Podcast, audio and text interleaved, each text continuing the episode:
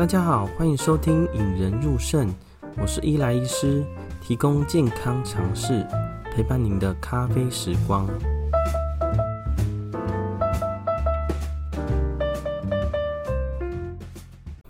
呃，不知道你对减重减脂有没有兴趣啊？嗯、我自己是非常非常有兴趣的哈，而且我觉得其实。以我接触的朋友们啊，大家几乎都有想减重的企图心，身边甚至有那种已经瘦到 BMI 已经十五啊，甚至以下的朋友，依然想要继续减减肥啦。那现代人可能由于饮食啊，例如说高盐、高油、高蛋白呢，让肥胖比例增加了吼。那按照之前我们呃我国的成人过重跟肥胖盛行率呢，其实大概是四十五 percent。就是将近快一半的人呢，符合肥胖的定义啦，吼，哦，所以大家都会想说啊，那减重型，大家在 Google 稍微搜寻，哇，那个文章是洋洋洒洒啦。哦，那假如用二零二零年 Google Google 针对减重的关键字搜寻排行榜呢，第一名是生酮饮食，那第二名呢就是间接性断食啦。哦，大家会不会听到这边以为？我也是要走偏了，开始讲一些比较 popular 的减重减脂呢。哦，但是其实我们还是主题是在肾脏啦，吼。所以今天其实要跟大家分享的主题呢，是生酮饮食对肾脏究竟有什么影响呢？哦，会跟大家分享一个呃病人呢，他在尝试生酮饮食的结果啦，吼。嗯，而在这一集中呢，我们大概会提到一些生酮饮食的组成，以及生酮饮食。中的呃组成对肾脏的影响，呃，大家假如对于之前呃蛋白质对肾脏的影响还不了解的时候，可以再回去听第三十集跟我们的第三十三集营养师的介绍。那我们今天一起来听听生酮饮食对肾脏的影响吧。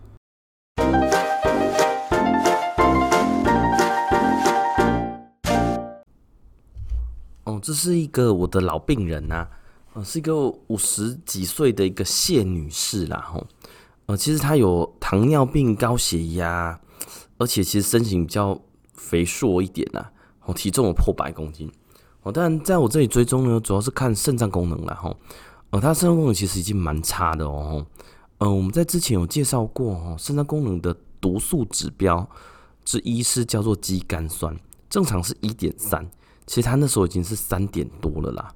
哦，以肾脏病分五期，第一期最轻，第五期最重。他其实是在第五期啦。哦，那其实他在呃当时呃年初的时候三点八一，那时候他就开始说，哎、他觉得哎、觉得觉得自己太胖了嘛，吼，就觉得自己太重，所以他的是想要特别做减重啦。哦，他女儿就跟我说，哎、那你就跟我去运动啊。哦，他当时也有尝尝试做运动，哦，但是大家都知道了，哦，肾脏病呢，体力其实不是很好。哦，他也有去跟着他女儿去上健身房，可是健身房，呃，不要说重训，连有氧呢，时间大概都十到二十分钟，大概就不行了。哦，那他的饮食的部分呢，其实后来渐渐有稍微控制，哦，但是但呃，还是蛮爱吃东西啦，糖分也控制的没有太太好。那最后呢，甚至在考虑到药物了，吼，嗯，药物呢，当时他当然就是。呃，先吃一些减肥药，后来我严重制止他说：“哎、你那个有些减肥药不要再乱吃啦，肾脏不好，可能会出事情。”后来呢，他有去尝试打一些减肥针，哦，就是肠泌素的一些减肥针。之后几集呢，我们会跟在跟大家介绍呢，肠泌素对肾脏的病的影响啦。吼，哦，但呃，结论是以这个病人来说，当时打肠泌素呢，其实对他来说没有影响到他的肾脏。那尝试了这么多，就发现哇，体重依然是一百公斤以上。哦于是呢，他就他女儿那时候其实已经尝试生酮饮食，有瘦下来的。好，他就开始做生酮饮食。那当时在一开始做生酮饮食的部分，我是蛮反对他的啦。哦，那反对理由，接下来我会跟大家提为什么会呃，以我个人来建议，不建议肾脏病的病人来尝试生酮饮食。哦，结果呢，呃，他就真的去尝试生酮饮食了。生理饮食一吃，哇，真的已经瘦下来了哦。但是瘦下来呢，他的肌酐酸慢慢从三啊、四啊、五啊，甚至到七了。哦那当时他就回诊的时候就，我就跟他说：“哎、你的肌酐酸已经冲到七了，七了以上，继续再下去，你的症状很明显的话，你就要洗肾了呢。”他的当时给我回复说：“哎、可是我已经瘦五公斤啊，这个东西我觉得我瘦下来会更好啊。”哦，那他就说：“啊，不行，他要再尝试。”结果呢，但结论就是一路走到黑了。哦，才短短的几天，他继续尝试生酮饮食，肌酐酸就飙到八，而且磷离子狂飙了。哦，马上要接受到洗肾。哦，他来的时候呢，呃，肌酐酸已经到八点五了，然后人已经吐了两三天才来到急诊了。那来的时候呢，我就不再跟他讲其他的，我就跟他说，其实我觉得你这样真的就要考虑洗肾了啦。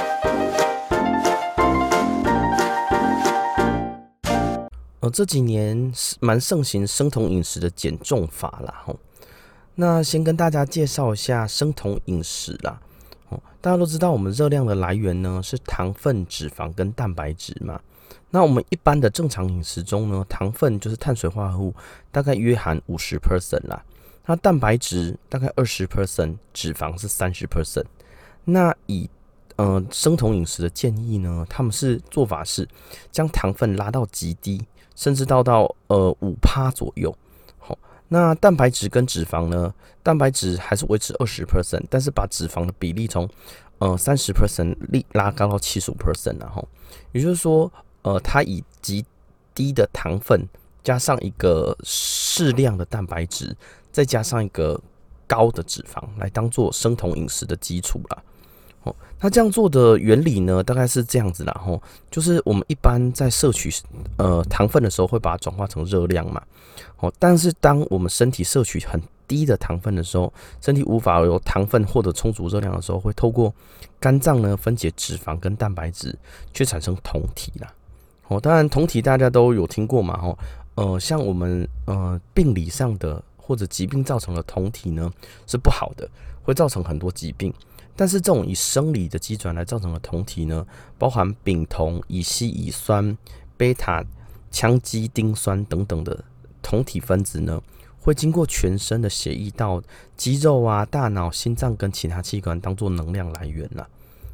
那为什么这些酮体呢，可能对于减重有好处？呃，但呃市面上的书啊，或很多生理机转，那大部分的说法是酮体呢可以抑制食欲。哦，这些酮体的产产生呢，会对食欲下降有好处。那第二个是，当你呃，因为大家都知道哈，糖分的饱足感会比较差。我大家去喝含糖饮料就知道，一个热量可能四五百大卡，但是喝下去，诶，没有饱足感啊。你可能还可以吃很多东西，但是呢，蛋白质跟脂肪的饱足感都常会比较好。哦，所以吃完以后，诶，其实你很容易就吃的不多，但是就比较饱了。那第三个呢，就是心理上啊，心理上的觉得吃腻了。大家都吃比较油啊，比较呃蛋白质含量高的部分，在心理上就会比较不会吃这么多东西啦。所以在生酮饮食这几年呢，减重已经成为显学的情况之下，生酮饮食渐渐有越来越多人尝试了。那它的优点呢，第一个当然就是可以减重啦。哦，其实大部分有尝试生酮饮食的人，大家就知道，哎、其实减重效果是蛮明确、蛮卓越的。那还有一些比较其他的好处，例如说可以改善三高哦。所谓三高，就是对于高血压、血糖高啊、血脂高都有些帮忙了吼。嗯，那大家会想说，嗯，这样生酮饮食感觉是不错，那为什么肾脏病的人不大能吃呢？好，那我们再回过头来说生酮饮食里面的建议啦吼。嗯，生酮饮食是。糖分大概占五 percent，脂肪占七十到七十五 percent 嘛，那蛋白质是二十到二十五 percent，呃，但是对于肾脏病的患者呢，这些蛋白质是，呃，对正常人适量的蛋白质，对肾脏病患者是过量的啦。哦，在嗯第三十集有提到哦，蛋白质对肾脏其实是一个负担，哦，越高蛋白的东西会让我们肾脏的负担增加。嗯，假如以肾脏是当做一个滤网来说的话，哦，大家都有看过什么 RO 逆渗透嘛？血过去会把滤经过滤网变成尿出来，哦，身体有几百万个这种滤网啦，哦，几百万个肾源，哦，但是呢，当你高蛋白饮食的时候呢，会让我们肾丝球里面的压力，滤网里面压力过高，渐渐的滤网就出现破洞，那破洞的时候呢，身体呃，我们身体都很聪明嘛，有破洞就去修补，有破洞就修补。哦，但是修补完的机能大家都知道吗？网子破掉，再重新修补，它的效率会变差。哦，就是会形成很多的结痂，就是很多的伤痕呐。哦，当你伤痕越来越多，越来越多，我们能使用的滤网就越来越少。哦，这个时候呢，就是在就是肾脏功能在衰退了啦。那当然有另外一些呃呃学派呢，会建议说，为什么生酮饮食会伤肾脏呢？嗯，其中有个学学派呢，认为当我身身体里面的酮体增加的时候，尿中的酮体也会增加。尿中酮体呢，就影响尿酸的排除，所以有些人在吃生酮的过程中，就会痛风发作或尿酸偏高。那长久下来呢，呃，尿中的酮酸偏高，也会形成呃肾结石的形成啦。那再来的部分，就是因为酮体本身是一个酸酸性的物质。它会增加我们肾脏病酸血症的机会。那酸血症会改善身，诶、会让身体的 pH 值严重下降，会引导到身体很多很多的机能，甚至说在很多患者到中后期，血本来就很酸了，再多一个酮体，血就会超酸，导致他最后不得不洗肾了。吼，所以在我们的观念里面呢，生酮饮食呢，其实因为对正常人。适量的蛋白质对肾脏其实一个很大的负担。那肾脏病应该要做的事情是不要增加肾脏的负担，不要成为压压倒骆驼的最后一根大草稻草啦。哦，所以这个时候呢，大家应该在选择上呢，应该不要选择生酮饮食，会来的比较优良啦。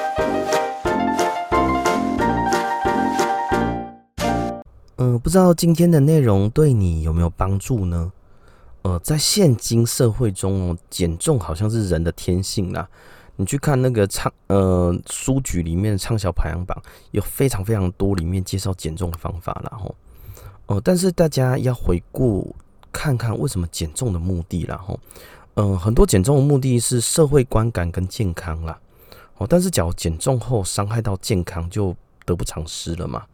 哦，那今天主要介绍的是一个有肾脏病的患者啦。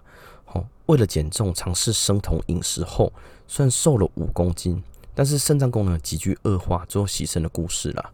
哦，其实生酮饮食就像所有的药物跟食物一样啊，哈，对于很多人都是一个很好的东西，但是在特定族群之中不会建议，反而会造成伤伤害了。嗯，生酮饮食对于肥胖的病人呢，可以降低三高跟体重，但是呢，如果是肾脏功能不好的患者啊。呃，我的建议是不要轻易尝试生酮饮食啦，因为生酮饮食强调的是低糖跟相对适量的蛋白质跟脂肪的比例相对高。哦，但是对于呃肾脏病来说呢，一般人适量的蛋白质对肾脏病是过量了，而且生酮饮食食的本身是为了要引引发酮体，啊，酮体本身呢可能会造成肾脏病的代谢酸跟更严重的并发症，最后一发不可收拾了。减重当然很重要啦，减重诚可贵，但是肾脏价更高啦。所以在尝试生酮饮食的时候，会建议大家再三思。假如自己的肾脏功能有害的、有有不好的话，我的建议是不要太轻易尝试生酮饮食啦。那今天跟大家介绍生酮饮食跟肾脏的关系之后呢，我们会跟介大家介绍说，呃，生酮饮食以外，大家有听过生酮饮食吗？那有通过酮酸氨基酸吗？哦，大家很多病人呢会把这两个东西都搞混。大家假如觉得今天的节目呢内容有对大家有帮助呢，欢迎大家呃分享或者在 Apple Podcast 留下五颗星跟您的评评论。哦，最近我们的呃 Podcast 呢有回到排行榜啊，甚至有到第六名过，代表还是有很多的呃算是听众们有在支持我们啦。但也欢迎大家来到我们的 FB 粉丝团呢，呃，问问题，或是最近也很多的呃听友来问问题啦。其实这些问题都是之后可能会做成节目的内容啦。哦，毕竟呃这些东西都是大家所关心的。我们想呃也是在介绍肾脏病之余呢，也希望能大家帮大家解惑啦。那最后呢，呃，大家假如能一起培养胜利思维，我们才能拥有健康人生。我们下次见。